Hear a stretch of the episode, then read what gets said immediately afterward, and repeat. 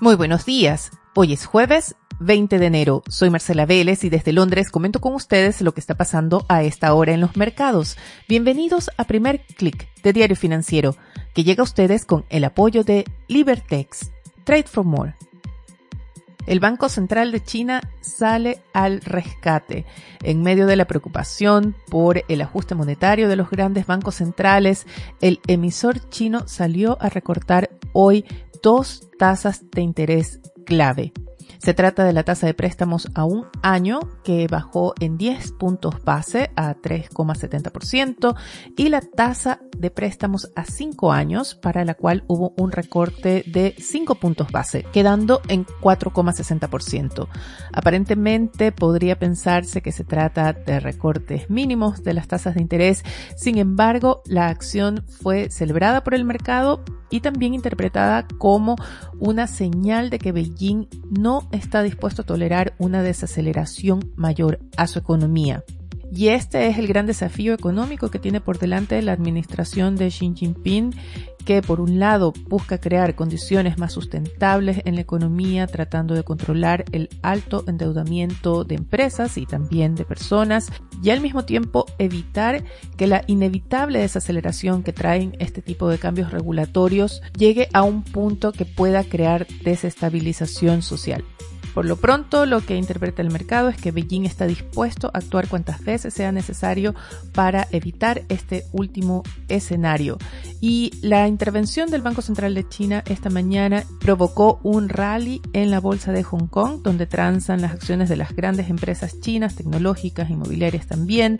La bolsa de Hong Kong subió 3,42%, impulsó con ello un alza de más de 1% de las acciones asiáticas. Por el contrario, en Europa vemos todavía pérdidas, son algo más moderadas que las que vimos ayer, pero todos los índices principales operan en rojo y el stock 600 pierde a esta hora 0,38%. El panorama es distinto entre los futuros de Wall Street que parecen buscar una apertura al alza.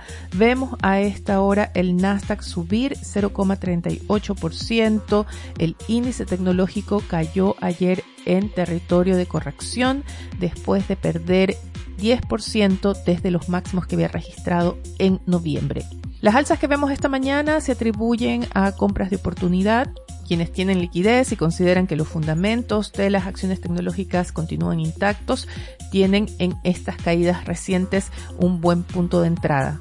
Pero más allá de esas eventuales compras de oportunidad, vemos sí una ligera moderación de ese temor al ajuste monetario, a la inflación.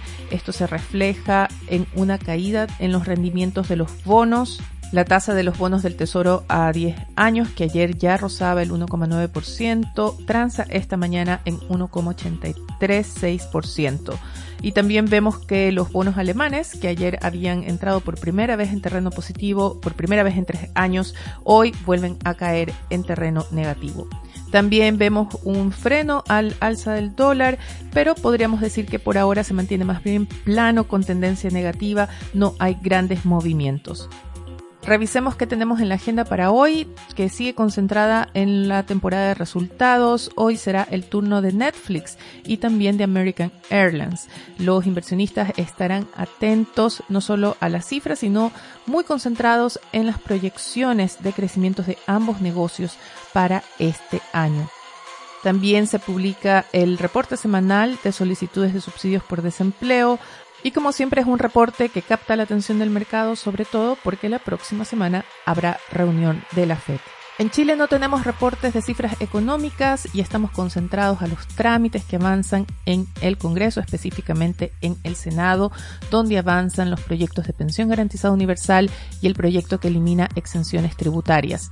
Sobre este último diario financiero reporta que se han complicado las negociaciones, pero todavía se espera que el Senado lo vote en sala el próximo lunes. Ya que menciono lo que trae Diario Financiero en su edición de hoy, déjenme comentar algunos de los temas que destaca en la portada.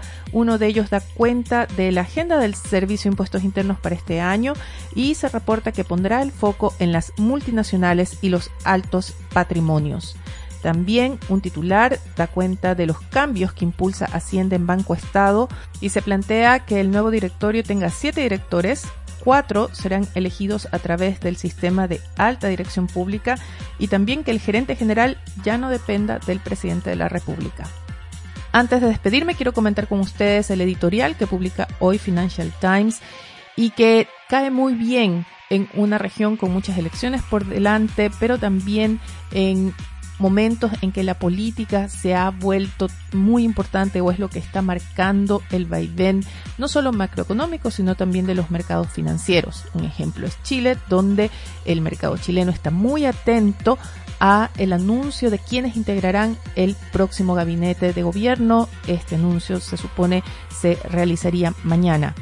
Pero retomando el editorial de Financial Times, le dedica su editorial, su comentario a la región, a la necesidad de que Latinoamérica vuelva a dar prioridad al crecimiento. De hecho, el titular del comentario es El crecimiento es el gran desafío de Latinoamérica. Y al línea seguida dice, la región urgentemente necesita de gobiernos pragmáticos que creen prosperidad.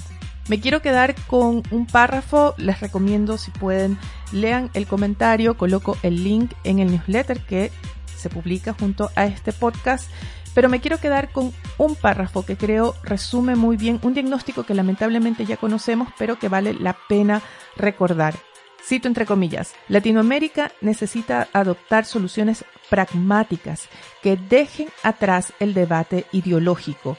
Y esto debería comenzar con el axioma de que primero hay que crear riqueza para poder compartirla un sector privado creciente, un Estado funcional que dé buenos servicios, el Estado de Derecho y la inversión extranjera son ingredientes esenciales. Con esto me despido por ahora, los invito a que me escriban a través de mi cuenta de Twitter arroba Marcela Vélez y a través de mi correo electrónico mveles arroba Sigan actualizados de estas y otras noticias visitando nuestro sitio web de f.cl. Recuerden, primer clic llega a ustedes con el apoyo de Libertex. Trade for More. Les deseo que tengan un buen día. Nosotros nos reencontramos mañana.